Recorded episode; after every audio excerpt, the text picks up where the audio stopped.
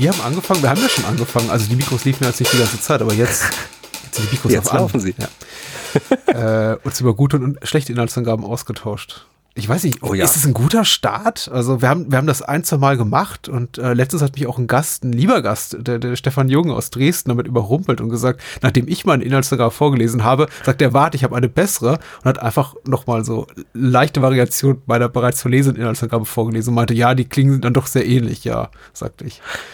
Aber schön, das dass wir darüber geredet Start. haben. ja, ja, also vor allen Dingen, wenn die Inhaltsangaben so, so schön daneben liegen manchmal. Hm. Hast du da was Schönes zu ja. Das unsichtbare Auge? Das unsichtbare Auge. John Carpenter, der Film, über den niemand spricht. Ich wollte erst mal fragen, du hörst ja auch selber Podcasts, ne? Ja. Und hast du von, von diesem Film schon mal irgendwo einen Podcast gehört im deutschsprachigen Raum? Nein. Dito. Ja. Finde ich total faszinierend. John Carpenter, jeder spricht drüber. In fast jedem Filmpodcast, den ich höre, wird der besprochen. Teilweise sogar sehr intensiv. Mhm. Nur der nicht. Ich würde uns da ja selber nicht ausnehmen. Ich glaube, wir haben schon über fünf oder sechs seiner Filme bestimmt gesprochen.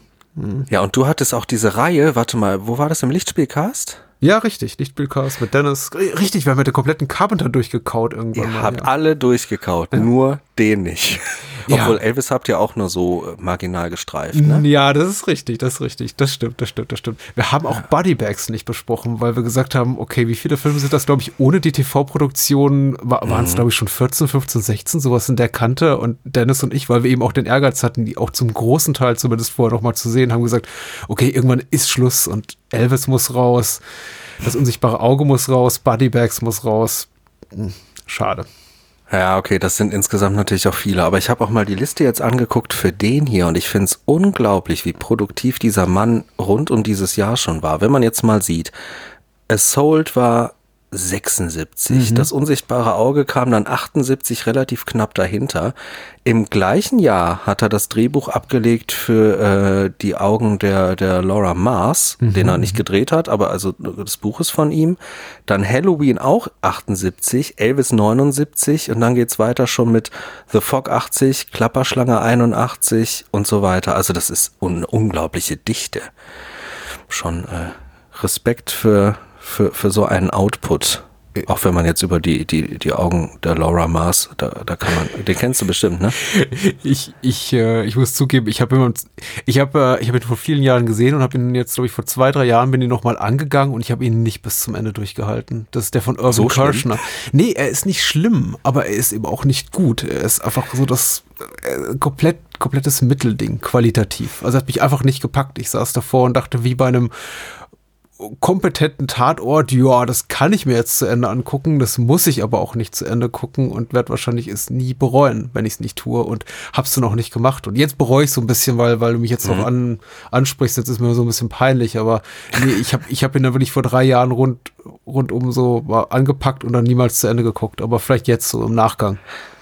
Ich kenne ihn halt ein bisschen besser, weil der quasi so eine Art Pflichtfilm für Fotografen ist. Es gibt mhm. immer so inoffizielle Listen von Filmen, die Fotografen gesehen haben sollten. Und der, der steht eigentlich meistens mit drauf, weil sich diese, diese äh, Fotos da drin ähm, sehr stark an einem bekannten Fotografen orientieren. Und äh, ja, insgesamt ist der einfach von, von der Warte her eigentlich ganz interessant. Nur eben als Film selber nicht so richtig rund.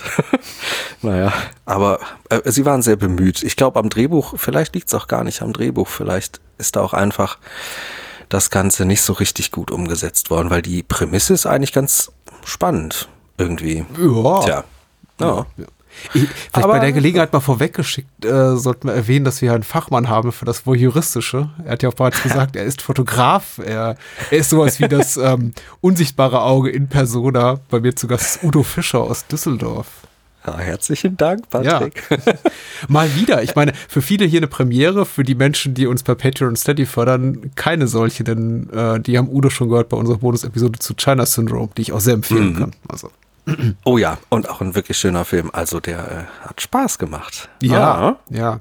Und wir haben bei der Gelegenheit auch über Star Trek gesprochen, womit du mich heute, glaube ich, nicht überrumpeln wirst. Äh, nee, nee, Star Trek habe ich nicht auf der Liste, aber ein paar andere Sachen. Oh. Was ist deine aktuelle Columbo-Episode? Oh, mm, ähm, da komm schon. Ich, ich, ich gehe nicht streng chronologisch vor, deswegen habe ich heute geguckt, einen Spatz in der Hand. Mit, ah, äh, die ist toll. Ich kann nicht mal, und es ist so eine atypische, ja, die ist toll, okay. Ja. Es ist das atypische Columbo-Episode, deswegen kann ich doch nicht mal sagen, wer der Mörder ist, weil man tatsächlich äh, den Namen äh, des Mörders oder der Mörderin erst relativ spät erfährt. Also da haben sie versucht, ein bisschen mit der Formel zu spielen und ja, äh, stimmt. Sie ist akzeptabel.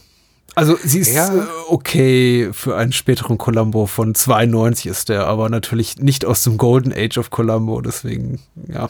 Das stimmt, ja, aber trotzdem gerade, also das ist einer der Fälle, wo ich finde, dass das mit dem Formelabwandeln ganz gut funktioniert. Also mhm. das gibt ja immer die Beispiele, wo es besser ist, wo es schlechter ist und die hat irgendwie was. Ja, ja. ja. Also sie wird richtig gut in den letzten 20 Minuten, möchte ich mal sagen. Bis dahin ist sie mhm. so, ja, hm. äh, ich möchte ja nicht zu viel verraten. Und ich glaube, die mal, einige wird es überhaupt nicht interessieren, aber wir haben es eben mit einem sehr inkompetenten Mörder zu tun, von dem man schon so im Grunde sich denkt, ja, nach 30 Minuten gut, wie, wie wollen die damit eben einen ganzen Spielfilm langen Abend füllen? Ja. Und äh, glücklicherweise gibt es dann so rund Pi mal Daumen 20, 25 Minuten vor Schluss noch einen Twist und äh, oh, der ja. macht es dann ganz, wieder ein bisschen interessanter, aber na gut. Ein Spatz in der Hand, ja. Ja, ja, ja. Aber ich finde, Columbo ist auch eine gute Überleitung, denn hatte ich die Columbo, also so ganz generell, Columbo, die alten Folgen haben ja äh, auch einen akustischen Vibe, haben von der Filmmusik her Ähnlichkeiten und arbeiten auch manchmal mit ähnlichen Themen oder zumindest einer ähnlichen Stimmung. Hatte ich das nicht auch ein bisschen an den Film von heute erinnert? Wie in dem Sinn, dass es so ein bisschen austauschbar ist zum großen Teil, dass man eben das Gefühl hat, mhm. da sind Versatzstücke drin, so musikalisch, die man schon mal irgendwo anders auch gehört hat, oder? Ja, genau, ja. Ja, ja. ja. Und auch so ein bisschen dieses, ja, alte TV-Musik und nicht unbedingt Kinofilmmusik. Man merkt da schon irgendwie den, den, den Unterschied. Mhm. Ja, das ja, wobei man ja schon sagen muss, dieser äh, Score hier versucht schon sehr bemüht, Bernard Herrmann-eske Melodien zu emulieren. Also äh, gleich ja, vor Beginn. Stimmt, ja. Also nicht mehr so später, aber als der Vorspann lief, ne, und der, der sieht auch so ein bisschen nach Saul Bass aus, noch ein bisschen nach North by North, Northwest, hier der unsichtbare Dritte. Mhm. Passt zum unsichtbaren Auge, komischerweise. Also im Deutschen treffen sich die Titel dann wieder. Äh, also Stimmt. unsichtbare Auge trifft unsichtbare Dritte und also ich dachte schon so im Vorspann, ah, okay, er macht einen, einen auf Hitchcock und macht er ja auch ein bisschen, aber nirgendwo so sehr wie im Vorspann. Also, und dann ich. kriegt man noch das dritte Auge mit da rein, mhm. weil da auch Wolkenkratzer, na egal. Ach, bei der Gelegenheit wollte ich eigentlich nur vorbeigehen sagen, ich finde den deutschen Titel sehr hübsch, umso ja. Äh, größer die Schande, dass dieser Film nicht aus äh, angemessen gewürdigt wurde bisher in der deutschsprachigen Film-Podcast-Landschaft. Ja, ja, und auch in der DVD- und Blu-ray-Landschaft leider. Das mhm. ist ja auch, den zu bekommen, ist nach wie vor nicht so richtig cool. Hm. Mhm. Ja, aber man, man schafft das schon, wenn man das will. Man schafft das schon. Ich fand die Musik, teilweise hat mich das auch sehr erinnert an ähm, Agentenfilme. Ich musste ein bisschen mhm. an so die Richtung Ipcress oder auch 007 denken an ein, zwei Stellen.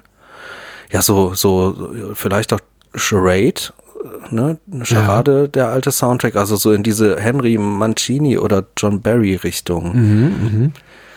Ich weiß gar nicht, ich glaube, es lag auch an der Auswahl der Instrumente, die mit drin sind, weil häufig auch mit diesen Cembalo-Klängen gespielt wird oder auch mal so sich ein ganz minimaler, ja, also diese, diese Fanfaren, hm. ne, da einschleichen, die hat John Barry ja auch gerne benutzt, also so fand ich spannend, dass man da viele Bilder im Kopf hat, mit denen man erstmal musikalisch nicht unbedingt rechnet, wenn man einen Carpenter-Film guckt. Obwohl ich die Synthes ja doch vermisse, muss ich gestehen. Ja, ich auch. Ich habe ähm, ich, ich hab so ein kleines Interview-Feature gesehen, das ist auf der äh, Shout Factory Blu-ray drauf, die ich mir gegönnt habe. Also wirklich eine der cool. ersten, ersten Blu-rays seit langer Zeit, die auch paar, paar Euro mehr kosten, die ich mir auch mal gegönnt habe, weil ich wirklich heiß war auf den Film. Und ich glaube, mhm. das ist so ein altes DVD-Feature, haben sie dafür ausgegraben, weil die Bildqualität ist nicht mehr richtig, entspricht nicht mehr neuzeitlichen Standards. Also sieht so ein bisschen verwaschen aus, offensichtlich irgendwie in den 90ern oder frühen 2000ern aufgenommen worden. Und da spricht eben John Carpenter auch viel über die Filmmusik. Und also er geht unglaublich wenig inhaltlich drauf ein, wie ihm das gefallen hat und äh, spricht darüber. ähm, äh, es, er, er, er laviert sich so ein bisschen drumherum sagen zu müssen, wie er das findet. Er meinte, interesting experience und irgendwie, das war äh, neu für mich und äh, ja, mal was anderes und äh, äh mhm. er, sei nicht so gewohnt, so zu arbeiten. Also er ist sehr, er ist bemüht, bemüht diplomatisch, sagt dann, er hat viel gelernt, aber ich habe auch die ganze Zeit darauf erwartet, gewartet, dass er ein bisschen was zur Filmmusik sagt, aber er, er bringt sich mal übers Herz, den Namen des äh, Komponisten zu nennen, was ich wirklich schade fand, weil, wie gesagt, also du, oder wie du sagst, auch die, mhm. die der Film klingt ja gut. Ja, auf jeden Fall. Und ich finde auch, da sind ein paar Themen dabei. Da ist Austauschbares, da ist auch einiges, was einen wirklich an andere Dinge erinnert. Aber ich finde, er hat so ein paar Passagen, die wirklich herausstechen und wo die Musik auch einfach richtig gut ist. Ja. Harry Suckman sollten wir vielleicht mal erwähnen. Der hat die Musik ja. geschrieben. Und ja, äh, ich glaube, das bekannteste von ihm ist äh, hier Bren muss Salem, Salem Slot, die Toby Hooper, mhm. der Toby Hooper Zweiteiler nach Stephen King. Ja, ja stimmt. Ja. Und auf der Soundebene gibt's noch mehr. Ich mhm. fand, fand auch schön, dass äh, mit dem ein oder anderen netten Sounddesign gearbeitet wird. Also einmal dieses wirklich unglaublich nervige Telefon, das wirklich schön gemacht ist. Das fährt einem manchmal durch Mark und Bein, wenn man das in der richtigen Lautstärke genießt. und diese Bandmaschine, die so richtig schön kratzt. Ich musste gleich an der Dialog denken ja. irgendwie. Ja. Ja. ja. ja. Fand ich nett schön, schön gemacht, schön eingeflochten irgendwie. Das würde nicht jeder machen. Äh, soll ich trotzdem mal kurz diese Inhaltsangabe zum Besten geben? Sehr, sehr gerne, um, den, äh, um die Brücke zu schlagen zum Anfang. Genau. Inhaltsangabe. Auf jeden Fall. Eine Inhaltsangabe Inhalts deiner Wahl, bitte. Ja, ja, diesmal nicht die UFDB, Schande über mein Haupt. Bitte mhm. sämtliche, sämtliche äh, miesen Nachrichten alle an Patrick weiterleiten. äh, von enttäuschten Schreibern der UFDB-Datenbank. Ähm, ich lass mal die Fehler raus, ne? Hier sind ein paar. Direkt am Anfang. Mhm. Äh, Lee Michaels wird hier als Lee Michaelis bezeichnet. Äh, ich, ich lese das mal anständig. Lee Michaels hat in Los Angeles einen neuen Job angetreten und ein schmuckes Apartment gemietet. Hier macht ihr bald ein anonymer Anrufer das Leben zur Hölle. Der Kerl scheint über jeden ihrer Schritte informiert zu sein. Weil ihr die Polizei nicht glaubt, muss Lee die Sache selbst in die Hand nehmen. Eine unsichtbare Bedrohung macht den Alltag zur Hölle. Grusel Spezialist John Carpenter weiß, was sich daraus machen lässt. Dun, dun, dun, dun. Hm. Ja, irgendwie ganz nett. Ja, ja. Spoilert auch nicht zu viel. Das nee, glaube ich ganz schön.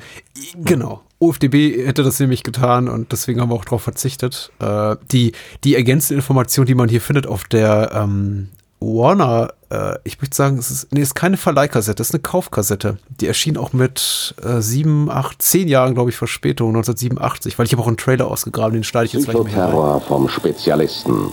John Carpenter, Regisseur von Die Klapperschlange, Christine und Big Trouble in Little China, präsentiert einen nervenzerreißenden Thriller. Das unsichtbare Auge. Er weiß alles über sie. Und sie weiß nur, er will sie um den Verstand bringen und ums Leben.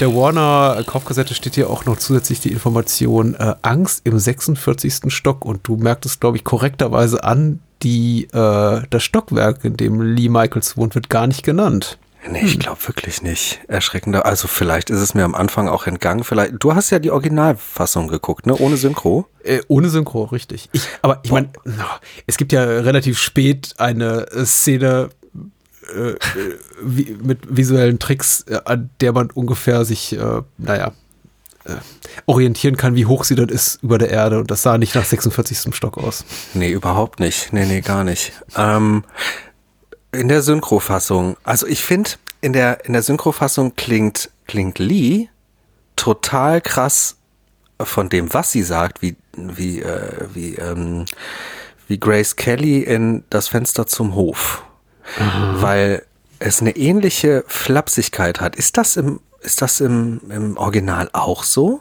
Ist die flapsig und sagt auch teilweise ganz, ganz wilde Sprüche?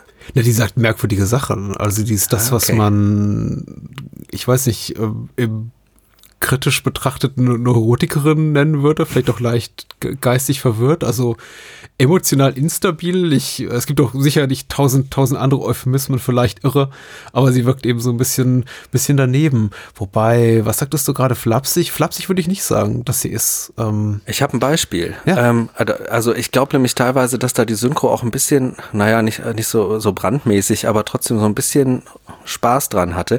Also da kommt ja diese eine Szene, wo unten der, der Hotelmann oben vor ihrer Tür steht und sie dann öffnet und kommt gerade aus der Dusche und hat ihren Bademantel noch an. Ne? Ah. Und sie sagt zu ihm, schon gut, Charlie, ich wurde sowieso zu sauber. So Sachen. Also irgendwie so ein flotter Spruch hier und da. Nee, ich glaube, das gibt's nicht. Sie sagt, als sie einzieht, sagt sie wörtlich, äh, ich werde hier leben wie in der obersten Schublade einer Glasvitrine. Ah. Und als sie den Fernseher hinstellt, sagt sie sowas wie, Hallo kleiner Zyklop. Ach so, ja, das, das, äh, das sagt sie auch, glaube ich. Wobei ich, ich, okay. ich, also sie redet mit ihrem Fernseher, aber ich weiß ja. nicht, ob sie ihn ein kleiner Zyklop nennt oder, oder äh, Hallo mein kleiner Freund. Oder wir werden sehr viel Spaß haben. Auf jeden Fall, ähm, ja, vermenschlicht sie ihn doch ein bisschen, ja. Ja, und sie redet am Anfang sowieso die ganze erste Zeit unglaublich viel mit sich selber, ne? Ja, ich, da hatte ich ehrlich gesagt größere Sorgen, dass der Film mich nerven könnte, weil das so diese Art von äh, Protagonist, Protagonistin, ich unterscheide jetzt gar nicht nach Geschlecht, mit der ich eigentlich nicht viel anfangen kann. So diese, diese charmant irren Leute, die äh, mich relativ schnell nerven, die, glaube ich, auch so, ja, was, was, was, was Lustiges haben wollen, eben so, also die, die Art von Mensch, die, die man aus der Ferne so ganz gut genießen kann, die man aber niemals im wahren Leben, mit der man irgendwas zu tun haben möchte, weil die eine, weil die anderen relativ schnell auf, die, auf den Geist gehen. Und ich dachte, in dem Moment, mhm. wo sie da steht, diese, diese sexy junge Frau, aber eben offenbar vielleicht auch schwer traumatisiert ist von der vorhergehenden Beziehung und diese Selbstgespräche führt, dachte ich, oh je, das ist jetzt aber bitte nicht der Film. Äh, ist er dann auch nicht. Also sie lernt ja auch andere Menschen kennen und dann führt sie eben Gespräche mit denen. Äh, und, und sie ja, wird mir immer sympathischer, aber zu Beginn dachte ich, oh je, das könnten anstrengende 95 Minuten werden. Ja, ja, das kippt irgendwann und äh, äh, dann ändert sich so ein bisschen das Ganze. Das Außen wird größer, das Innen wird ein bisschen kleiner und dann kommen ja auch, kommen ja auch die Einflüsse von diesem Verfolger. Mhm. Ja, ich finde, der ist sehr schön in Szene gesetzt. Direkt in Szene 1, diese Kamerafahrt über dieses Teleskop und er so halb gezeigt. Also ich finde, das ist, also visuell ist das Ding echt schön. Ja, ist dir aufgefallen, dass er im, in diesem, ich möchte es mal Prolog nennen, in dem wir ja schon seine Stimme hören, nicht mit Lee spricht, sondern mit einer anderen Frau?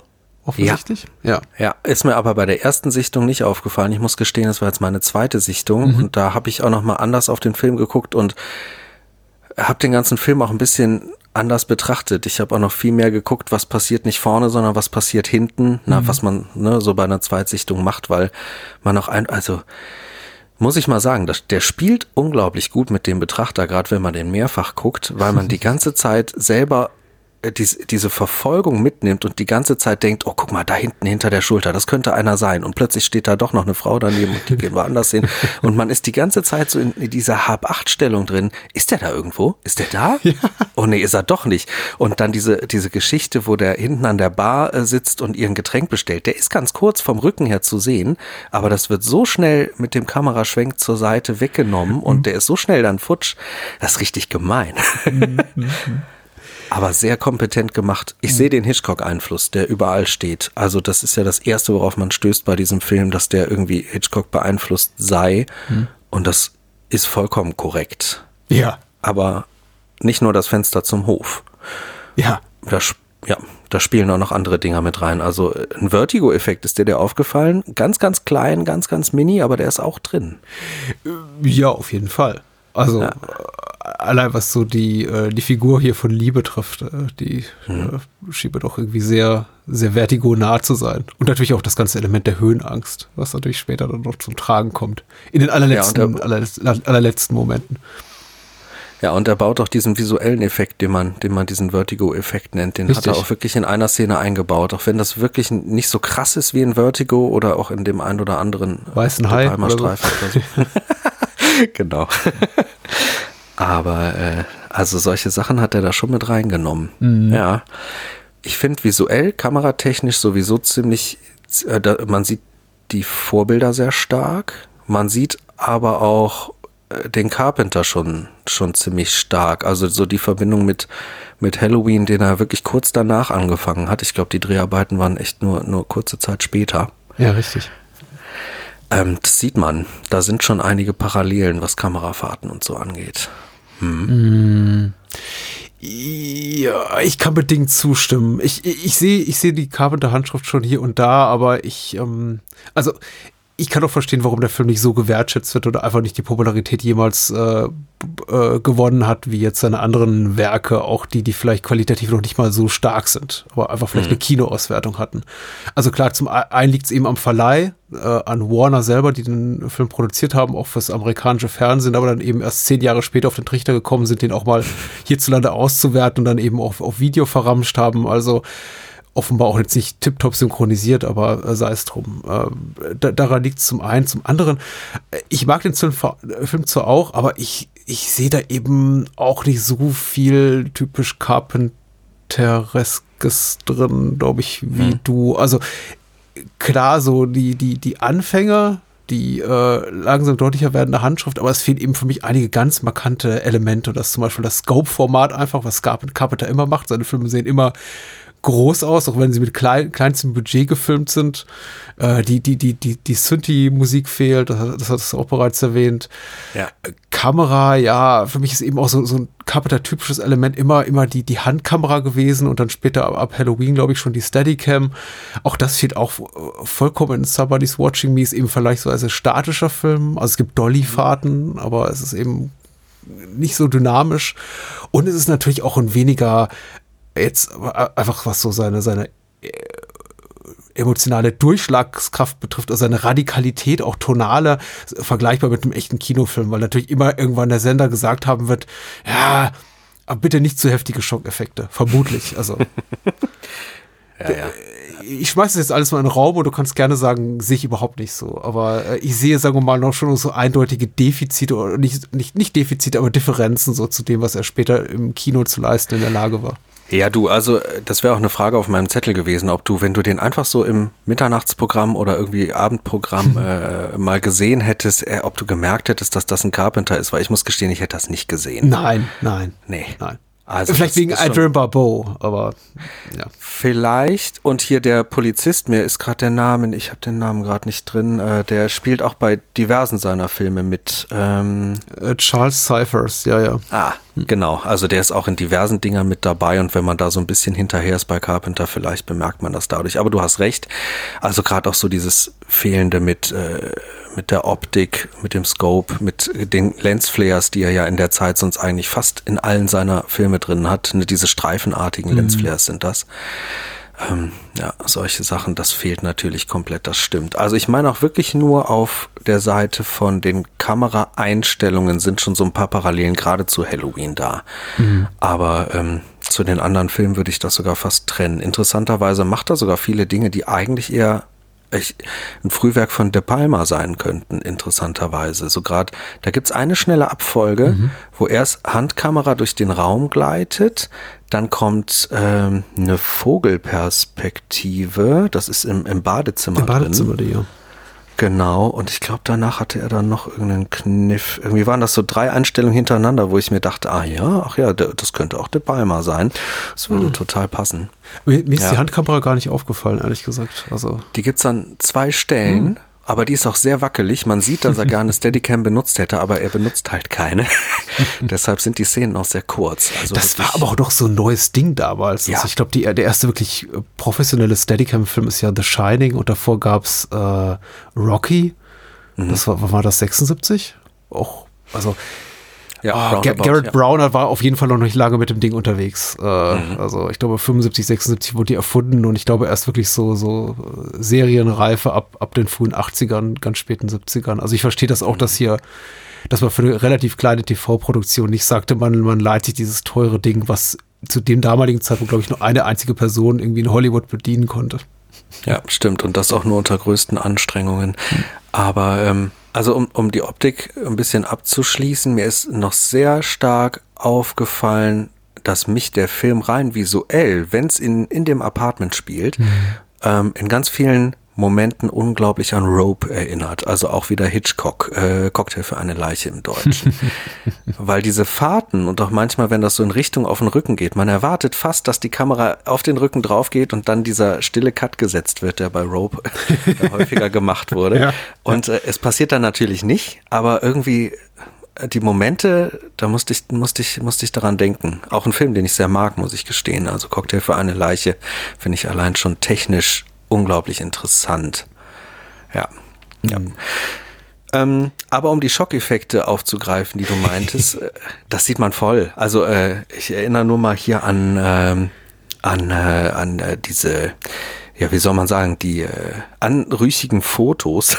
ich glaube, die werden von den Polizisten pornografische Fotos genannt. Man sieht ja nix. Ja. Das ist ja, das ist ja ein Witz. Man kriegt da so einen halben Blick drauf.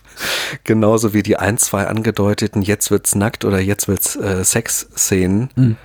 Das ist irgendwie, äh, ja, da sieht man schon, dass das TV-Format eindeutig eingeschränkt ist. Ja, er ist nicht brav. Also ich, ich meine jetzt auch nicht, da, ich hatte jetzt auch nie das Gefühl, dass ich das, dass ich ähm, mich irgendwie eingeschränkt fühlte in meinem mhm.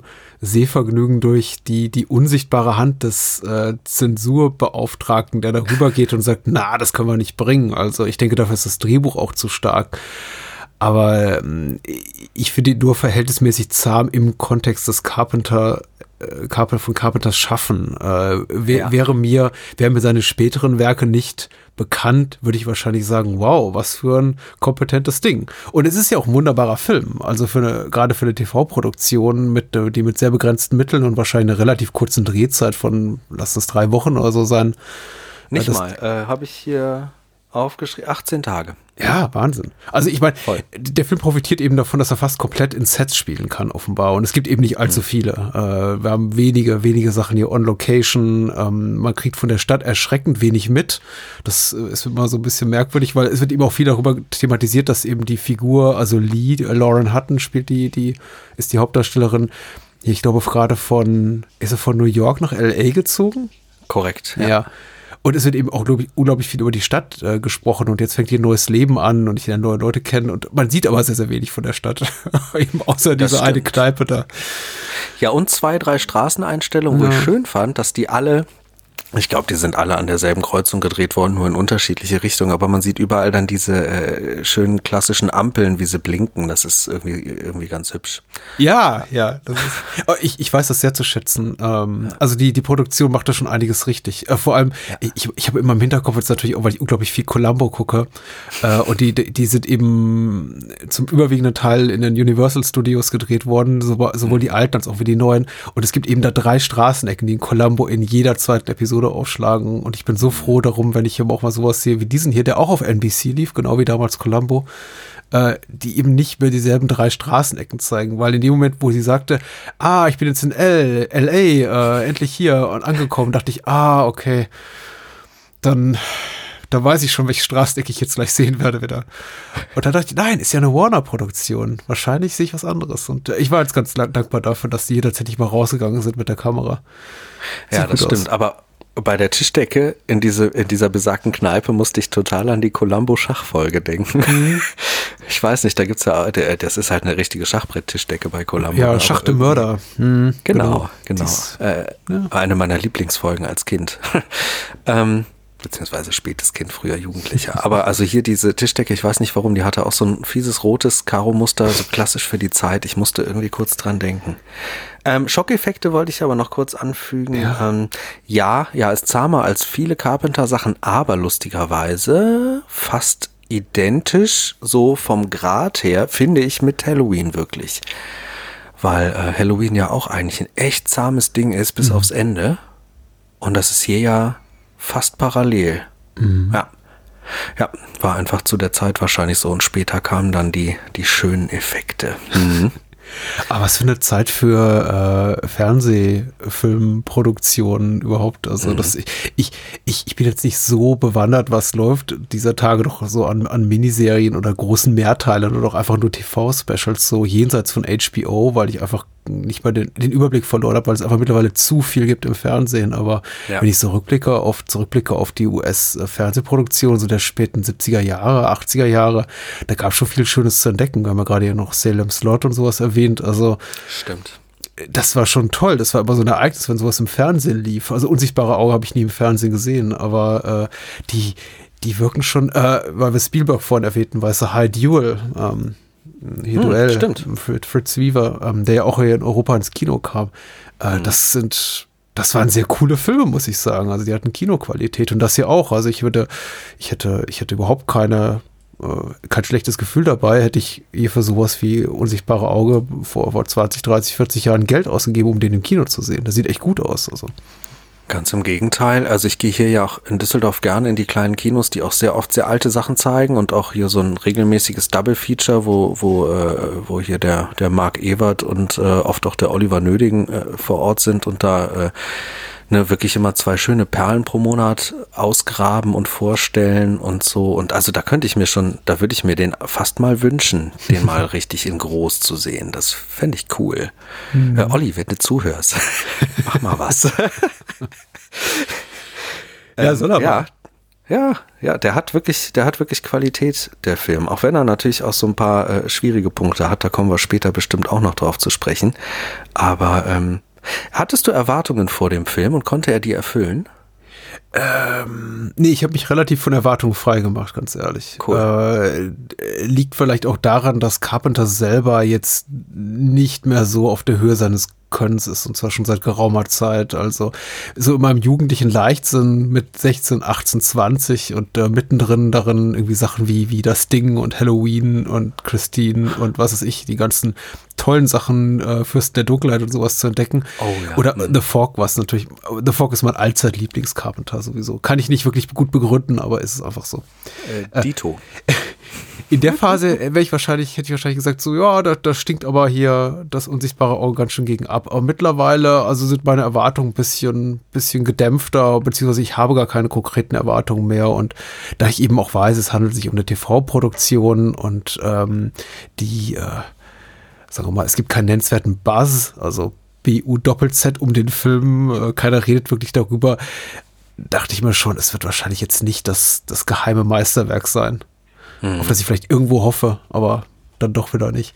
Äh, insofern, nö, ich bin auch relativ unbefangen rangegangen. Äh, und es ist ziemlich genau das, was ich mir erwartet habe. Mhm. Äh, ohne größere Ausreißer nach oben oder unten, was nicht heißen soll, dass es alles komplett vorhersehbar ist. Also ich habe mir schon so ein paar Sachen, ich habe so ein paar Sachen erahnt oder erhofft, die da nicht eingetreten sind, aber äh, ich wurde weder enttäuscht noch äh, im Positiven überrascht. Es ist, ist ein guter Film. Ja, das Du lebst doch schon länger damit, ne? Ja, obwohl es gar nicht, gar nicht wahnsinnig lange ist. Ich hatte irgendwann so einen Carpenter-Rausch, wo ich das alles runtergucken musste. Das war auch ausgelöst durch The Fog. Den mochte ich als Jugendlicher schon, aber hab dann irgendwie Carpenter nicht mehr, ich hatte den da einfach noch nicht so als Regisseur, als Gesamtding mhm vor Augen. Und das kam eigentlich später dadurch, dass ich den wirklich hier in, äh, im Double Feature noch mal in groß gesehen habe und dann angefangen habe, Carpenter komplett an der Stange einmal versucht habe durchzugucken. Mir fehlen jetzt noch, ja, Bodybags habe ich noch nicht gesehen mhm. und äh, ich glaube, das war es auch schon fast. Diesen frühen Studentenfilm da, Captain, Captain, Darkstar? Wie heißt denn der allererste? Nee, vor Darkstar noch gibt's ja noch so einen Kurzfilm. Oh, dann habe ich den auch Darkstar nicht gesehen. kenne ich natürlich. Captain irgendwas. Ich mhm. habe es gerade auch nicht auf der Pfanne, aber also bestimmt jetzt auch nichts Wichtiges. Ähm, ja, aber alles andere wirklich am Block äh, runter zu gucken und mir das auf die Pfanne zu schaffen. Und seitdem bin ich halt größter Fan dieses Mannes. Und äh, ja, so war meine Erstsichtung hiermit auch äh, gar nicht mal mit so hohen Erwartungen verbunden, weil ich von vornherein wusste, der, der, der, der wird nicht oft geguckt, der wird nicht oft besprochen, ja. der ist irgendwie TV und der ist einfach irgendwie runter vom Radar. Ich habe auch gelesen, in Amerika war das mit der Veröffentlichung noch viel krasser als hier. Der lief da wohl im Fernsehen und den gab's dann für, ich weiß gar nicht wie viele Jahre, aber viele, viele Jahre gab's den nicht auf VHS oder DVD irgendwie so erhältlich. Die kamen da einfach gar nicht dran. Das, ja. Der war hier angeblich als VHS draußen, bevor der da drüben irgendwann zu sehen war. Mhm. Ja, also von der Veröffentlichungsstrategie generell eine krude Nummer irgendwie. Aber ähm, ich habe ihn direkt zu schätzen gelernt, weil ich gleichzeitig auch so ein bisschen einen großen Fable ausgebaut habe hm. für, für so Paranoia-Geschichten und äh, so Dialog. Und ich liebe Klute beispielsweise oder Klut im hm. Englischen oder so Mitternachtsspitzen, De Palma-Sachen und sowas. Ne? Mhm. Und da passt er ganz hervorragend mit in die Reihe. Das ist äh, im Endeffekt einfach ein schönes Ding, was sich da irgendwo eingliedert und wie du schon gesagt hast, ohne jetzt riesengroß nach oben oder unten auszureißen, aber den kann man schon mehr als gut mitnehmen. Und meine Erwartungshaltung wurde in einem Punkt massiv übertroffen. Ja. Und das sind die Frauenfiguren mhm. für die Zeit. Ich war echt überrascht. Die sind gut. Die ja, sind ja. stark geschrieben. Die sind für die Zeit, finde ich, auch sehr besonders geschrieben ähm, ähm, äh, sowohl jetzt was, was äh, Homosexualität angeht, äh, und auch was einfach eine starke Frau angeht, die dann nicht nur irgend so ein Luschi an die Seite gestellt kriegt, sondern schon auch ein Gegenüber, ja, ja. der halt helfen kann, aber die braucht die Hilfe nicht und nimmt einfach selbst das Messer und geht in den Keller und braucht keinen Beschützer. Ich war echt überrascht, weil sie hat ganz viele Szenen, wo ich in völliger Panik wäre in ihrer Situation und sofort ein paar Kumpels anrufen würde, die vorbeikommen müssten und dann gehen wir lieber in diesen Keller doch zusammen. Ja. Und sie schnappt sich halt die nächstbeste Waffe und zieht los oder reißt eine Tür auf und guckt einfach mal, ist da jemand hinter oder, oder so halt, ne? Ja.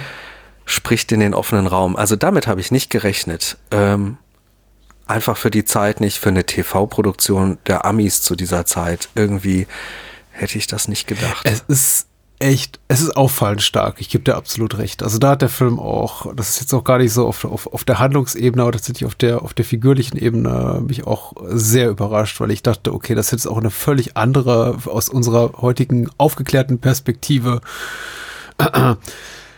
äh, völlig falsche Richtung gehen können. Zum Beispiel in dem Moment, in dem Adrian Bobo eben sagt, ja, sie, äh, sie sei wohl lesbisch oder sie, sie sei zuletzt mit der Frau zusammen gewesen und die Beziehung hätte unglücklich geendet und ähm, sie unterhalten sich eben, warum sie zuletzt ihren Arbeitsplatz oder Wohnort gewechselt haben und äh, ja, und hier Lauren Hutton fragt und äh, wer war er? Und äh, Adrian Barbeau sagt eben sie. Ja. Und ich dachte, uh, jetzt wird's unangenehm. 78 NBC. Mh, genau. Äh, und dann sagt, nee, und dann wird's einfach so weggewischt mit, äh, ich, ich bin eh nicht interessiert, ja. Und Lauren Hutton sagt sowas wie, ich paraphrasiere, irgendwie wäre mir auch egal gewesen.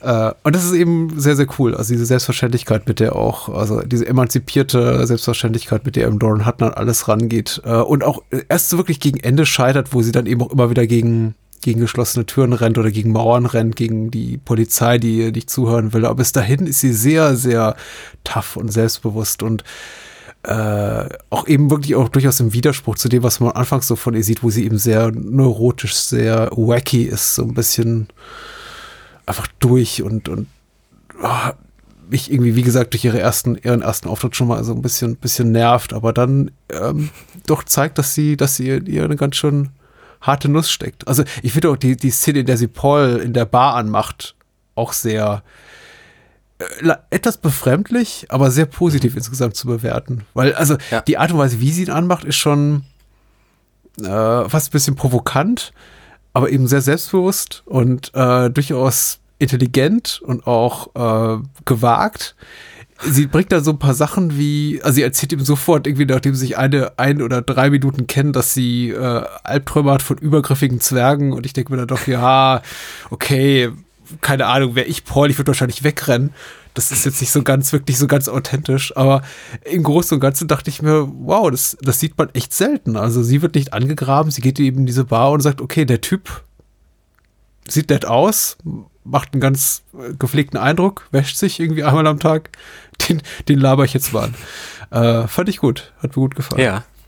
Ja, total. Und kurz vorher lässt sie ja auch in der gleichen Bar ein paar Sekunden vorher so einen anderen, so einen leicht angetrunken wirkenden Macho auch abblitzen. Ja. Und sie hat ja auch so eine Art, also für mich schon fast ein gefühlter Stalker, dieser äh, Steve, Steve war es, ne, aus dem Sender, mhm. der sie da mehrfach irgendwie versucht, richtig plump anzugraben und auch einfach anruft und sie geht da total tough und total cool mit um und der hat einfach nie eine ernsthafte Chance. Sie ist ihm einfach überlegen, was das angeht. Ja. War das für dich ein Red Herring? War das für dich irgendwie so eine falsche Fährte, die der Film auslegt? Weil ich war mir am Anfang nicht so sicher, dass, dass der am Ende zurückkommt, weil, also ich mhm. bin tatsächlich tatsächlich so gepolt mittlerweile, dass ich ähm, tatsächlich äh, dachte, das ist so eine Art Whodunit. Ähm, und am Ende von das unsichtbare Auge steht so die Erkenntnis, ach, der ist der Killer oder der Stalker, der ihr die ganze Zeit da schon aufgelauert ist. Äh, es ist ja so, ich, ich weiß nicht, ab, wann wir hier den Film spoilern dürfen und das Ende verraten dürfen, aber sagen wir mal so, es werden so ein paar Verdachtsmomente zu Beginn des Films ausgelegt, mögliche, und ja. der Film zeigt sich eigentlich gar nicht so wirklich interessiert daran, sondern macht am Ende ein vollkommen neues Fass auf.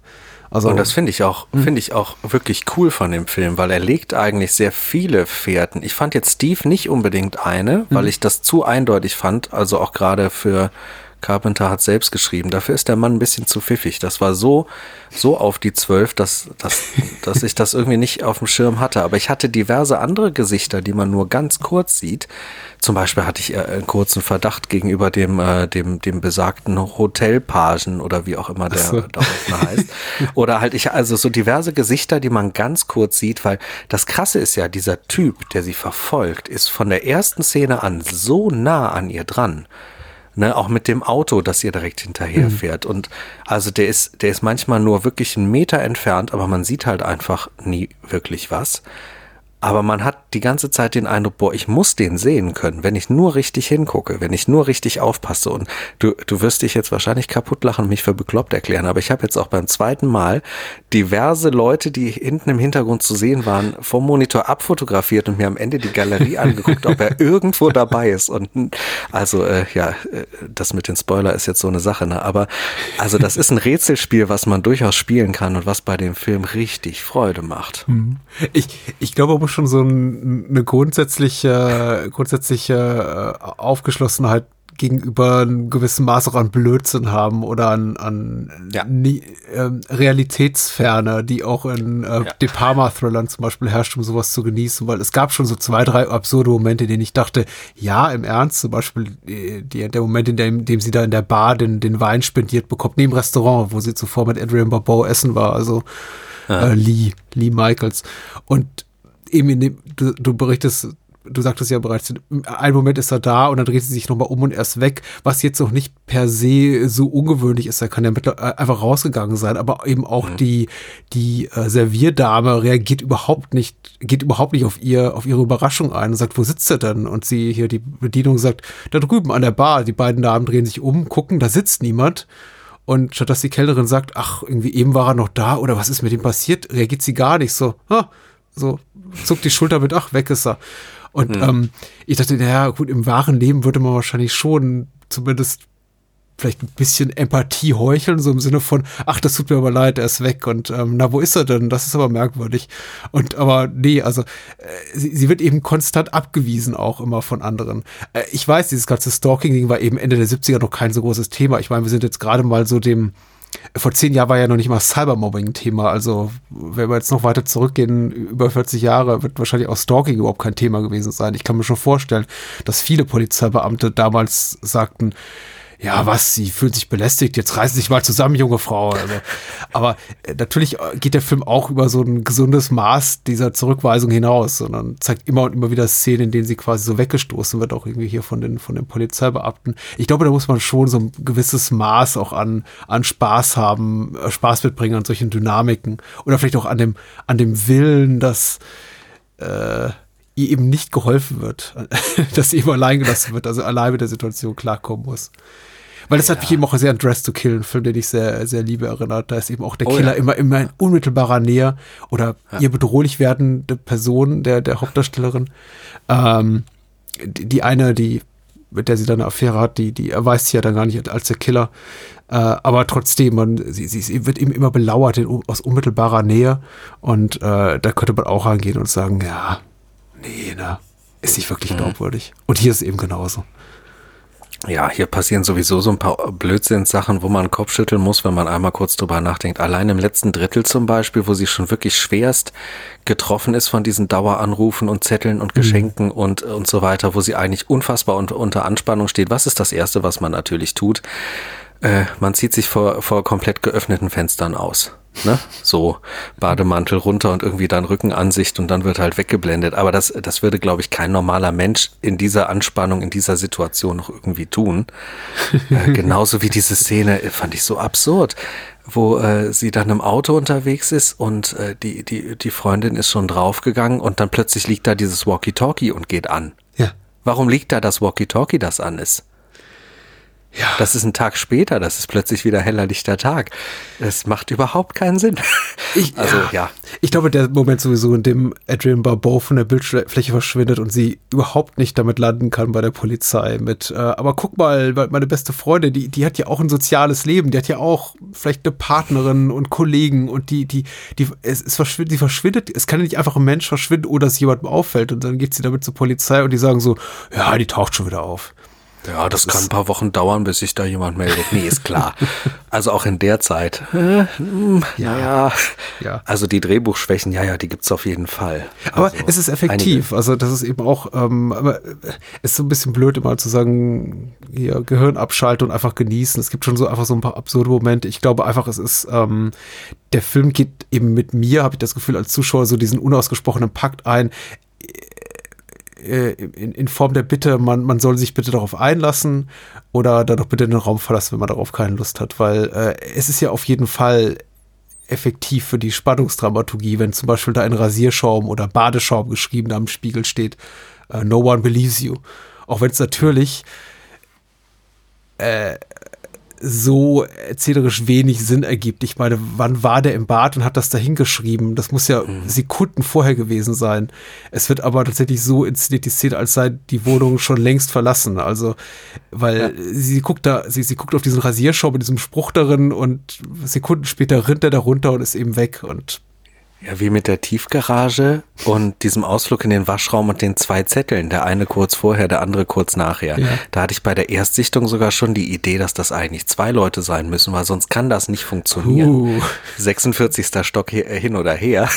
Irgendwie war das komisch. Das, das passt von der Zeit her nicht zusammen. Aber ja, effektiv ist das total. Denn ich hatte jetzt auch beim zweiten Mal gucken teilweise richtig Gänsehaut und richtig Anspannung. Hm. Spannend ist es. Äh, Vielleicht. Die, der Moment, in dem hier die Figur, die, ähm, die Figur im Schatten dahinter ja wegläuft, das erste Mal, wenn sie in der Wohnung ist und telefoniert und dann. dann oh, das ist gut, ne? Ja, das ist richtig gut. Oh, das war so, wow. das ist, das, das hat mich wirklich man kalt so gar nicht mit. Nee, ja. überhaupt nicht, überhaupt nicht. Ist doch ja. ein relativ harter Schockmoment für eine Fernsehproduktion, kann ich mir vorstellen. Also ich kann mir schon vorstellen, dass da so ein paar, sagen wir mal, Seniore, äh, seniorige Fernsehzuschauer damals dann wahrscheinlich bei NBC anriefen und sagten, nee, also mit sowas habe ich aber nicht gerechnet. Also. Wollen Sie einen Herzinfarkt bei mir verursachen? Ja, doch, doch. Finde ich auch und es ist geil, dass das nicht einfach als blöder Jumpscare untergebracht ist, sondern dass das genauso gezeigt wird, wie es da gezeigt wird. Richtig schön. Mhm. Ja, stimmt. Starker Moment. Ja, ja, auf jeden Fall. Ja. Äh, ja, sch sch schönes Ding. Also, das ist äh, auch, auch, auch der, der Hang zum schwarzen Humor gefiel mir gut. Ja. Äh, diese ganze Geschichte mit diesem fiktiven Reiseunternehmen. Äh, ich, ich, ich finde das irgendwie so süß, auch wie, wie äh, Lauren Hutton und Adrian Barbeau äh, äh, so, sich darüber unterhalten, obwohl sie doch eben beide wissen, dass das, dass das Schmu ist und dass dahinter im, im schlimmsten Fall sogar ein, eine kriminelle Person steckt, der doch irgendwie so heimlich still und leise so die Hoffnung hegen, es könnte ja doch ne, irgendwie ernst mhm. gemeint sein, dass da diese Firma namens Excursions, Ex, Excursions ja, Unlimited Reisen oder sowas, genau, genau. Äh, ihr, ihr quasi diese Reise checken, wenn sie quasi so mitmacht an einem äh, an einer Schnitzeljagd, bei so, so einer Art Schnitzeljagd. Und ich finde das irgendwie alles ganz süß, äh, ja. ganz süß gemacht und auch gar nicht ja. so realitätsfern. Ähm, das stimmt. Und auch ähm, dieser ganze Schauplatz, diese zwei Türme, ähm, unglaublich effektiv in Szene gesetzt. Also mit dieser Riesenfensterfront. Das hat halt viel von das Fenster zum Hof, aber irgendwie ist der Schauplatz so anders und man taucht halt auch nicht in das Leben der anderen Figuren auf der anderen Seite ein, sondern man sieht immer nur diese unglaublich immense Fensterfront. und auch wenn sie da rumsuchen, egal ob jetzt mit dem bloßen Auge oder mit dem Teleskop dann später, es ist einfach so viel an Fenstern und so viel an Möglichkeiten, das, äh, das ist schon schön gemacht auch dann mit diesem, äh, mit dieser Froschperspektive, die da zwei, dreimal kommt, dann diese, ja. diese Hauswand hoch und so. Das, das sieht schon cool aus und das funktioniert auch sehr, sehr gut. Mhm. Ja, der hat viele Stärken. Interessanterweise, das mit den Frauenfiguren ist mir, glaube ich, e explizit so stark aufgefallen, weil ich kurz davor oder zumindest ziemlich zeitnah äh, den aktuellen Terry Gilliam gesehen habe, der mich von den Frauenfiguren persönlich äh, schockiert hat. Hast du den gesehen? Der, den, den äh, Don, Don Quixote, Film? Nee. Ja. Nee. Äh, guck, guck ihn dir mal an, mich würde deine Meinung sehr interessieren. Weil ich glaube, also ich habe mal so in meiner, in meiner äh, Filterbubble, in meiner Letterboxd-Blase mal rumgeguckt und es gibt so ein oder zwei, die ich gefunden habe, die, die, die das ähnlich bewerten, aber ich fand die Frauenfiguren, ich fand's unterirdisch. Äh, ja. Ich habe so ein bisschen sowieso zu kämpfen mit Gilliam, was ich lustig fand, weil äh, wir, äh, weil ich ja mit Daniel, mit vor, Daniel vor, letztens, vor, ne? vor, einiger Zeit über über 12 Monkeys gesprochen habe und er sagte ja. äh, dann auch mit ich, ich sehe ihn ja nicht bei der Aufnahme, aber ich denke mal mit stolz geschwellter Brust oder mit über, vor Überzeugung geschwellter Brust sagt er, ich habe noch nie einen schlechten Terry Gilliam-Film gesehen, aber ich habe auch seine letzten vier Filme nicht gesehen. Ja, okay. Und da, da fangen die Probleme dann nämlich auch schon an. Also ich, ich, ich, ich würde auch behaupten, Don Quixote ist jetzt auch keiner, den ich unter die Kategorie richtig schlecht einsortieren hm. würde. Das ist beileibe nicht der Fall. Der ist kompetent gemacht, der ist super gespielt von Schauspielerseite, hm. aber der hat halt echt einen Riesenstapel Probleme bei mir persönlich auf emotionaler Seite. Ich gehe aus dem Film raus und fühle mich richtig schmutzig. Uh richtig, richtig dreckig. Ich wollte duschen. Und äh, ich weiß nicht, ob das vielen so geht. Vielleicht ist das so mein persönliches Ding, ne? Aber, ähm, aber also gerade was dieses Thema Frauenfiguren in diesem Film angeht, das fand ich richtig schlimm. Und ich bin normalerweise echt hart gesotten bei dem Thema und äh, kann da, kann da vieles äh, wegblinzeln. Aber bei dem Ding konnte ich es irgendwie nicht. Ja, ja. Äh, ja, und so die letzten vier Gilliam-Filme generell. Ich möchte darüber ja, auch nicht urteilen, so, weil ich habe die auch teilweise selber nicht mit war auch nicht komplett dabei. Ich habe Brothers Grimm ja. noch gesehen und Tightland und ich glaube, der ist ja auch schon der ist ja auch schon alt, ne?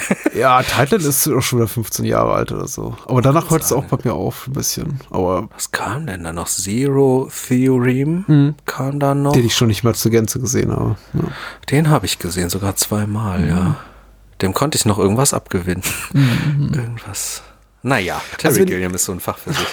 Also wenn ich, wenn ich dem unsichtbaren Auge irgendwelche ernstzunehmende Kritik entgegenwerfen will, jetzt abseits von der Tatsache, dass er eben dann doch ein bisschen zu harmlos ist hier und da, und ich mir einfach so ja. ein bisschen radikalere Tonart gewünscht hätte, ist es wirklich die Tatsache, dass ich Lauren Hutton zwar sehr glaubwürdig, sehr überzeugend finde in ihrer äh, Leistung hier in der Hauptrolle. Sie macht das schon sehr gut. Ich äh, grundsätzlich aber einfach ein Problem Carpenter damit erschafft, indem er halt Adrian Barbeau in eine Nebenrolle packt, die ich einfach noch viel, viel toller finde. Mhm. Ich, ich weiß nicht, woran es liegt. Ich glaube, Adrian Barbeau ist auch nach klassischen Maßstäben keine attraktive Frau, würden jetzt wahrscheinlich neun von zehn Herren der Schöpfung sagen und Frauen, die sich eben ander, für andere Frauen interessieren, wie auch immer. Ich weiß nicht, ob sie im klassischen Sinne eine attraktive Frau ist. Ich finde sie eben sehr cool und sehr charismatisch und ich habe mich einfach damals so als Teenager total verguckt in uh, The Fog in sie. Oh, äh, ja, das hatte ich auch dieses, aber das auch mit diesem Leuchtturm-Setting und dieser Radiostimme. Ja, dann, ja, die hm. Stimme, meine Güte. äh, und sie, ja. sie, sie verlässt ab diesem Film relativ, ich möchte nicht sagen frühzeitig, weil sie schon eine Stunde oder so dabei, aber sie ist dann eben einfach raus aus der Handlung und äh, es wird eben, der Film macht eben auch relativ deutlich, sie kommt nicht zurück äh, einfach um nochmal die, die Bedrohung zu unterstreichen, die eben auch äh, auf, auf äh, Lee hier wartet, auf Lauren Hutton. Äh, insofern, wir wissen einfach, die, sie ist weg, sie ist verschwunden, vermutlich tot. Und das macht mich dann immer so, das färbt leider, das wirft so einen Schatten über den, den Rest des Films, aus dem sich der Film dann auch ganz gut wieder befreit. Also was nicht heißen soll, dass er nicht spannend ist und auch nicht gut gespielt. Also all, all das ist er, er ist, er ist spannend und er ist gut gespielt und gut geschrieben und alles, aber ähm, ich hätte noch gerne mehr von Adrian Barbeau gesehen. Das ist jetzt, glaube ich, ernstzunehmender Kritikpunkt. Nur ein, ein Wunsch. Ja. Wenn es irgendwie einen Director's Cut gäbe, dann bitte noch ja. mehr Adrian Barbeau. Du, das ging Carpenter ja genauso, deshalb hat er sie direkt danach ja. geheiratet. Ja.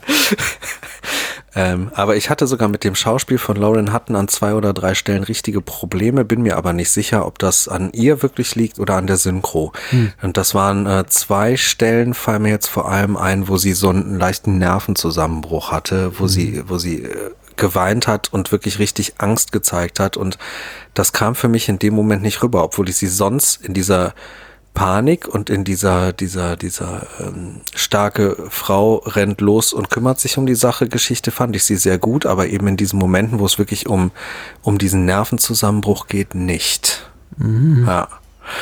Ist dir das ohne Synchro auch aufgefallen? Ist das im Originalton, merkt man das da? Nee. Ich kann nicht sagen, dass sie irgendwie nennenswerte Schwächen gezeigt hat. Ähm, das eine. Aber das jetzt auch, also ich weiß ja nicht, wie viel da mein Urteil gilt, wie viel mein Urteil ja. wert ist in dem Fall. Ich habe auch ehrlich gesagt keine Ahnung, wie man sowas authentisch darstellt. Äh, sie wirkte für, auf mich erstaunlich tough und äh, mhm. Unberührt, relativ unberührt von dem, was sie da alles geschieht bis zuletzt. Sie hat ja äh, vergleichsweise wenig Hysterie zeigt sie ja. Also ich glaube, andere, vor allem Frauenfiguren hätte hätte man, hätte das Drehbuch schon, kon konventionelles Drehbuch schon nach 30 Minuten in den Dauerkreischmodus geschickt und das ist ja bei ihr nicht der Fall. Äh, damit, de dem gegenüber hatte ich eher so, so meine leichten Zweifel oder, oder ich hatte eben so ein bisschen kritisches Augenmerk drauf, aber das ist eben auch äh, Verantwortung des Drehbuchs und nicht die von Lauren hatten. Also sie hat schon ihre Sache gut gemacht, würde ich sagen. Mhm. Ja. Ich, ich, ich, ich war erstaunt über ihre Coolness. Also wie, man ja. muss ja einfach sich mal vorstellen, durch was sie, was sie für Situationen dadurch läuft. Jetzt nicht nur im Angesicht der Polizei, die sagt, oh, jetzt lassen Sie mal hier junge Frau, kommen Sie mal, stellen Sie mal nicht so an.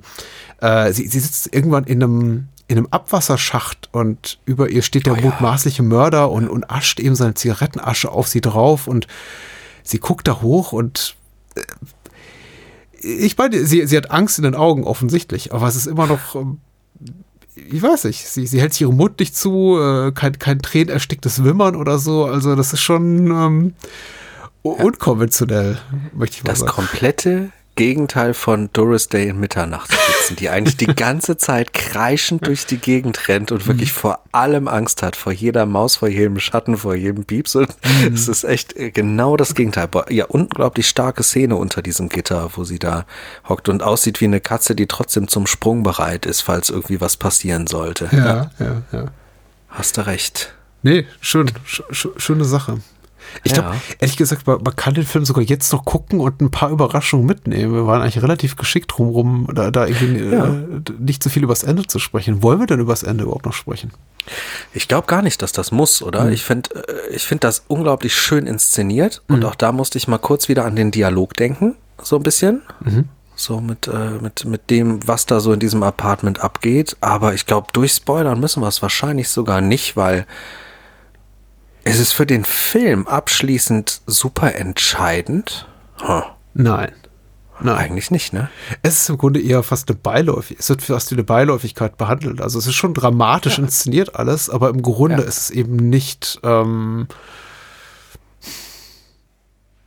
es ist dadurch, dass eben die, die Auflösung des Ganzen nicht in der so, wirklich, äh, also die, Lösung für das Geschehen oder äh, so in, in, in den 85 oder 90 vorhergehende Minuten zu finden ist, im Sinne von, ach, der war die ganze Zeit der Mörder und äh, damit konnte ja keiner rechnen und äh, der hat irgendwie noch, ein, noch eine Rechnung mit dir offen. Also hm. die, die Vergangenheit von Lauren Hutton, also Lee Michaels, der Hauptfigur, spielt ja überhaupt keine Rolle im Grunde. Sie, es, es stellt sich ja dann heraus, ohne jetzt zu viel verraten zu wollen, im Grunde ist sie eigentlich ein, ein zufälliges Opfer. Hm. Das ist interessant. Das ist, ich sag, der, der Film hat zu wenig Radikalität zu, für meinen Geschmack zu bieten, aber in der, in der Hinsicht ist er fast schon sowas, ist er schon so ein bisschen äh, transgressiv, also mutig einfach, indem er sagt, nee, nee, guck mal, hier, ihr, ihr rechnet jetzt alle mit so einem klassischen Whodunit-Dings. Das ist irgendwie der, der, der ehemalige Grundschullehrer war von Lee, der äh, sich dafür rächen wollte, dass sie ihm immer das, weiß nicht, Furzkissen auf den Lehrerstuhl oder so gelegt hat. Oder äh, der, der enttäuschte Liebhaber, den sie ja ständig referenziert. Irgendwie der Typ, der sie hintergangen hat in New York oder den sie hintergangen mhm. hat. Wir wissen es ja nicht so genau. Äh, aber nein, es ist einfach irgendein Typ. Irgendein ja. Typ. Ja, ganz genau. Der das ja auch nicht also zum ersten Mal macht, wie es der Prolog andeutet. Nee, ganz im Gegenteil. Da wird ja auch später noch so ein bisschen aufgegriffen. Äh, so im, im letzten Drittel kommt das vor, wo sie auch zu der Adresse fährt und sowas, dass, äh, es da auf jeden Fall auch mehrere Fälle parallel zu geben scheint. Mhm. Interessanter Urlaubszeitvertreib. Äh, ja, aber ich glaube, der Film macht schon am Ende einfach sehr, sehr klar, dass das Ende nicht der Kern des Films ist, dass es dem Film um was anderes geht. Mhm. Ja. Sondern dass das wirklich einfach als Rahmenhandlung dazugehört, aber eben nicht, nicht, da ist jetzt kein, kein großer Knalleffekt zu erwarten in dem Sinne. Ja. Mhm. Das stimmt. Ja, Mensch, also ich, äh, ich bin sehr zufrieden mit dem Teil. Auch so im Carpenter-Kanon, obwohl es eigentlich kein total klassischer Carpenter ist, aber ich bin froh, dass er zu den Besseren gehört, äh, gerade äh, grad wenn man nach hinten raus in seiner Karriere guckt. Oh ja. Oh ja. Ähm, also, da, äh, hm. Ich, ich, würde auch sagen, also wenn, wenn Menschen irgendwie gerade so in der Phase sind, ähm, sich durch Carpenters äh, Schaffen zu graben und die großen Klassiker hinter sich gebracht haben und jetzt vielleicht so schon so irgendwie in den 90ern gelandet sind und dann wird, werden eben so die, die, die Überraschungen rarer, die positiven und man freut sich vielleicht auch so ein bisschen an dem etwas kruden Vergnügen von Mouth of Madness oder, oder Escape from LA, aber merkt schon, ah, das ist schon nicht mehr so ganz auf der Höhe und man landet irgendwann in den 2000ern, also bevor man da Escape weiter. From LA. Escape from LA finde ich sehr gut. Nee, ich finde den auch sehr gut. Ja. Aber es ist natürlich, es ist nicht Escape from New York, wollte ich ja, das stimmt, sagen. Das stimmt. Es ist die Klapperschlange. Ja, äh, bevor man in den 2000ern weitermacht, geht gerne noch mal zurück und guckt äh, hier unsichtbare Auge. Weil, ähm, ja, dreimal lieber als irgendwie Ghosts of Mars oder so. Ich weiß, oh. der hat auch oh. seine Liebhaber, aber, aber also da finde ich den hier also um Äonen besser ich, und interessanter ich bin stets darum bemüht, Sachen von Regisseuren, die ich sehr schätze, gut zu finden, auch wenn sie vielleicht objektiv nicht den Qualitätsansprüchen eines durchschnittlichen Kinogängers genügen. Aber ich muss Ach, sagen, bei Ghost schön. of Mars äh, versuche ich es immer wieder seit vielen Jahren, seit er im Kino lief. Und ich habe noch damals im Kino gesehen und ich versuche ihn alle zwei, drei Jahre nochmal rauszuholen, um wiederzusehen dem, mit dem Gedanken, na komm, so schlecht wird er nicht sein. Aber das ist tatsächlich ein Film, bei dem mir das nicht gelingt. Es ist wirklich ein furchtbarer Film. Ein furchtbarer Und ich könnte, ich könnte wetten, genau deshalb wird er noch erstaunlich oft geguckt, weil mir geht's genauso. Ich gucke den immer mal wieder und er gefällt mir einfach nicht. Und ich finde ihn auch einfach nie besser. Ja, der ist ja auch auf dem Papier toll. Also Natascha Henstridge spielt ja. die Hauptrolle. Irgendwie ihr ja. Horror, Splatter-Horror auf dem Mars. Das ist ja ja, und auch ein Szenario wie bei Assault, ne? Also eigentlich total viel, was klappen kann. Hat wieder dieses Western-Ding drin, ja. ähm, was, was, was Carpenter ja gerne mit, mit reinschreibt und so. Hm. Ja. Auch der Zug und das alles, ja, ja. stimmt. Aber leider. Da kommt nee. Ice Cube und äh, die, die schlechte Metal-Musik und ja. Also hat, hat, die, hat die Maßstäbe eines Halloween Resurrection. Fehlt nur noch der Karate-Kick. Den, Sag mal, warum? Ja, hm? bitte. Den muss ich auch mal wieder sehen, vielleicht. Oder auch nicht. Den Halloween Resurrection? Ja. Oh, warum? Lass das. Okay, dann nicht. Weil Age 20 ganz gut war. Oder Age 20 ist super. Und Oder H2O, wie wir damals genannt haben, als er im Kino lief. Edge 20 ist wirklich super, aber mhm. jedes Mal, wenn man denkt, boah, der war super, jetzt muss ich eigentlich doch noch mal gucken, lass es, das enttäuscht, das enttäuscht maßlos. Okay. Also Resurrection ist wirklich, das tut weh. Das tut wirklich leider weh. Und ich bin Hardcore-Fan dieser Reihe, aber das, das geht nicht. Na gut. Ja, bin ich gespannt, was uns da dieses Jahr noch erwartet mit dem nächsten Halloween-Streifen. Guckst du dir das an? Äh ich bin mir nicht sicher, ob ich dafür nochmal ins Kino gehen wollen würde. Mhm. Ich habe bei der letzten auch nicht im Kino angesehen. Hm. Äh, war mir nicht sicher, ob ich es bereuen würde. Sah ihn dann im Stream und ich war, war fein damit, ehrlich gesagt. Ich hm. bin kein großer Fan. Ich glaube, die Reihe ist auch durch. Ich, ich ja. Ich, ich, ich, persönlich mag den ganz gerne, mhm. erstaunlicherweise, weil ich den Vibe da drin sehr gerne mag und ich sehe auch die Schwächen auf Drehbuchseite, aber ich sehe irgendwie auch einige Stärken, was, was so was so die Szenerie und auch, auch, auch die Optik angeht. Ich mag da wirklich vieles, aber ich verstehe voll, was du meinst. Klar. Hm. Ich habe gar keine konkreten Kritikpunkte geäußert. Ich glaube einfach, der Humor gefiel mir nicht. Er war mir zu wenig gruselig, aber das ist eben auch sowas, was ich neun von zehn zeitgenössischen Horrorfilmproduktionen, zumindest große Studioproduktionen, denen zum Vorwurf mhm. machen kann, dass die meisten mich einfach nicht gruseln. Die wenigsten ja. Sachen gruseln mich. Ich weiß ja nicht, ob Grusel überhaupt noch angesagt ist in dem Sinne. Weil ja, es muss ja manchmal auch gar nicht gruseln. Ich fand auch Midsommar nicht im geringsten gruselig, aber trotzdem ist es ein toller Horrorfilm. Ja, total. Aber ich glaube auch jemanden wie dich, der so viel gesehen hat und auch alle Facetten des Horrors irgendwie schon gesehen hat, dich noch ernsthaft zu gruseln, das ist auch für einen Regisseur wirklich eine, eine, eine unglaubliche Herausforderung. Hat ja das unsichtbare Auge geschafft. Ich habe mich ja tatsächlich zweimal erschrocken. Wirklich. Du hast völlig recht. Da klappt das total. Eigentlich mit so einfachen Mitteln, ne? Mhm. mhm. Ah, verrückt. Macht äh, äh, David Gordon Green, der ja auch äh, kein Horror-Experte. Ist jetzt eigentlich auch die äh, nächsten Sequels ja. zu Halloween? Okay. Ja, die hat er beide direkt in einem durchgedreht. Mhm wenn ich das richtig gelesen habe. Und äh, also Regie auf jeden Fall gleichbleibend, Musik macht auch Carpenter bei mhm. beiden. Also ich glaube, das fast komplett gleiche Team, nur halt weit mehr Darsteller aus dem, aus dem äh, ursprünglichen ersten noch mit drin. Oder zumindest, mhm. ich glaube nicht nur Darsteller, sondern also vor allem äh, die Rollen tauchen wieder auf. Mhm. Also mehr Leute, die irgendwie mit, mit Michael Myers in dem ersten Streifen in äh, Verbindung traten. Aber pff, viel weiß Na, man jetzt gucken. ja eh noch nicht. Wir müssen auf irgendeiner positiveren Schlussnote enden, Patrick. Wir äh, brauchen noch was Gutes. Nee, was war guter Film. Letzten... ja, auf jeden Fall. Hm? Das stimmt. Das stimmt, das stimmt. Hast du die letzten zwei Wochen noch irgendwas gesehen, wo du sagst, das ist jetzt noch mein Tipp des Abends, den ich raushau, der positive Tipp des uh, Abends? Der positive Tipp des Abends. Ähm, okay, drei Wochen. ich, ich gucke als gute Sachen. Äh, ich tatsächlich einfach aufgrund der, dieser Doppelbelastung von wegen äh, zwei Podcasts pro Woche produzieren, Podcast-Episoden plus Kollabobuch schreiben, bleibt nicht gar nicht so viel Zeit übrig, um irgendwie just for fun irgendwas zu gucken. Ja. Aber äh, ich hatte Spaß mit den Lucky Luke-Film. Ich finde äh, Eyewitness, äh, der Augenzeuge, den ich kürzlich gesehen habe, äh, ist eine echte Wiederentdeckung. Ein Film, von dem ich nie was gehört hatte. Da ist er sowohl vor wie hinter der Kamera äh, wirklich prominent besetzt mit William Hurt, Sigourney Weaver, Christopher Plummer, James cool. Woods äh, spielen die Hauptrollen und Peter Yates, der auch äh, sehr kompetenter Regisseur ist, hat Bullet unter anderem gemacht. Ja. ist ja auch ein guter. Ich hätte nie was davon gehört und das ist ein guter Film. Ja. Ähm, das ist auf so einem kleinen Indie-Label erschienen in, in, in UK. Also, das ist lustig, ich hatte die, die DVD hier schon in der Hand, weil die plötzlich hier im Saturn stand und dachte noch, nimmst du mit, nimmst du mit, nimmst du mit und hab's dann leider nicht getan und jetzt werde ich das nachholen, nachdem ich das auch bei dir bei Letterboxd ah. gelesen hatte, habe ich mir das äh, fest vorgenommen. Bin ich sehr gespannt drauf. Kenne ich mm. gar nicht. Hm. Ansonsten, ah, eher Wiederentdeckung, muss ich sagen. Also richtig neu, neue Sachen in letzter Zeit wenig, wenig bis sehr ja. wenig bis gar keine. Ja. Ich habe da eine und das kann ich direkt verbinden mit meinem Werbeblock, wenn ich darf. Na, mach mal. ich eine super Überleitung, weil Patrick, ich habe jetzt auch einen Podcast. Oh.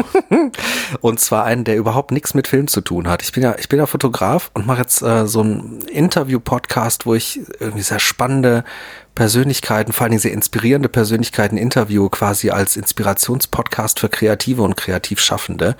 Also da wird alles Mögliche bei mir auftauchen. Ich habe angefangen mit zwei Singer-Songwritern und äh, da kommt als nächste Folge, die wird jetzt raus sein, wenn die Folge hier kommt, ähm, wahrscheinlich sind dann die nächsten beiden schon raus, äh, haben wir einen, einen Gestalter und Fotografen hier aus Düsseldorf, so ein, also Art Director genau genommen. Und als vierte Folge, da kommt gleich die Überleitung, ähm, habe ich äh, einen Tapdancer, Choreografen und ah. Produzenten dabei. Und in diesem Zuge habe ich mir direkt nach der Aufnahme, weil ich das so geil fand, das Gespräch und mich das so motiviert hat und die, also der, der Mann macht einen unglaublichen Spaß, wenn man den zuhört. Dani Luca heißt der. Mhm. Ähm, habe ich mir dann Tap angeguckt. Ich glaube, im Deutschen heißt der sogar Tap Dance. Da bin ich mir nicht ganz sicher. Aber der englische Titel ist Tap mit hier Gregory Hines. Mhm.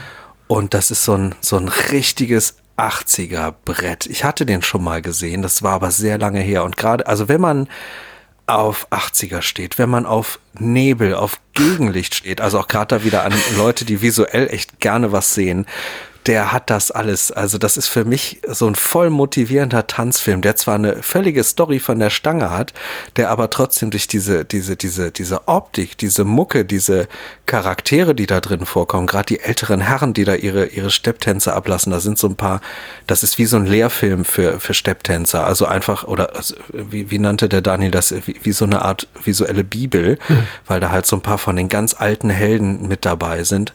Also dieses ganze Teil macht einfach unfassbar viel Spaß.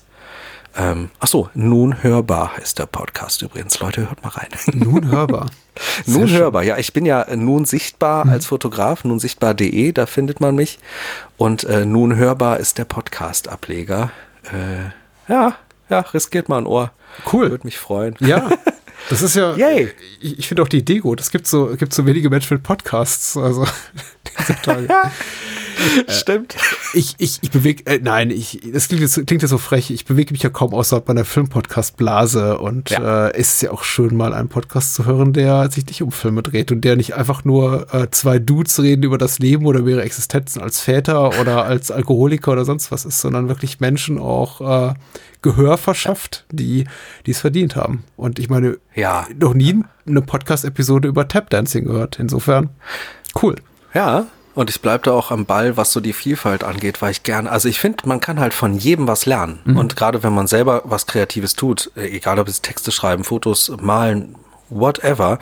Ich glaube, die größte Inspiration kommt oft aus völlig anderen Bereichen oder auch aus Bereichen, wo man eher äh, Kunden hat, die, die irgendwie damit zu tun haben oder ne, dass, dass man da unfassbar viel mitnehmen kann. Und ich finde gerade sowas wie Tanz oder Leute, die richtig geile Bücher und Artikel schreiben können oder äh, äh ich versuche auch irgendwann mal einen Regisseur oder eine Regisseurin vor, vor, vors Mikro zu kriegen oder mal ein Kamera, äh, Kameramann, Kamerafrau irgendwie was. Ne? Also ich finde, da gibt's unglaublich viele Menschen, von denen man Dinge mhm. mitnehmen kann. Und gerade wenn die dann noch schöne Sachen aus dem Leben zu erzählen haben, ist das natürlich total cool. Ähm, ja, macht Spaß. Macht richtig Spaß, ja. Nun hörbar mit Udo Fischer. Reinhören. Cool. Ja. Und machen wir für dich auch noch Werbeblock. Es sind ja jetzt eh die Bahnhofskinohörer hier, ne? Ja, genau. Das ist, äh, die, die, die, die müssen wir ja nicht abholen. Die sind, die sind bereits da. Ja. Kauf Daniels Comics. Ah, kauf Daniels Comics, ja. Finde ich, find, find ich auch be be befürwortenswert. Ähm, sehr cool. Und spendiert dem Patrick mal einen Kaffee und es lohnt sich wirklich das mit dem Patreon und Steady. Da gibt's super Folgen. Mhm. Mhm. Ich, ich, so. ich danke dir. Das ist sehr nett. Ja. Ich danke dir für die Einladung wieder. War super cool. Bis bald, Udo. Bis dann. Bye. Ciao.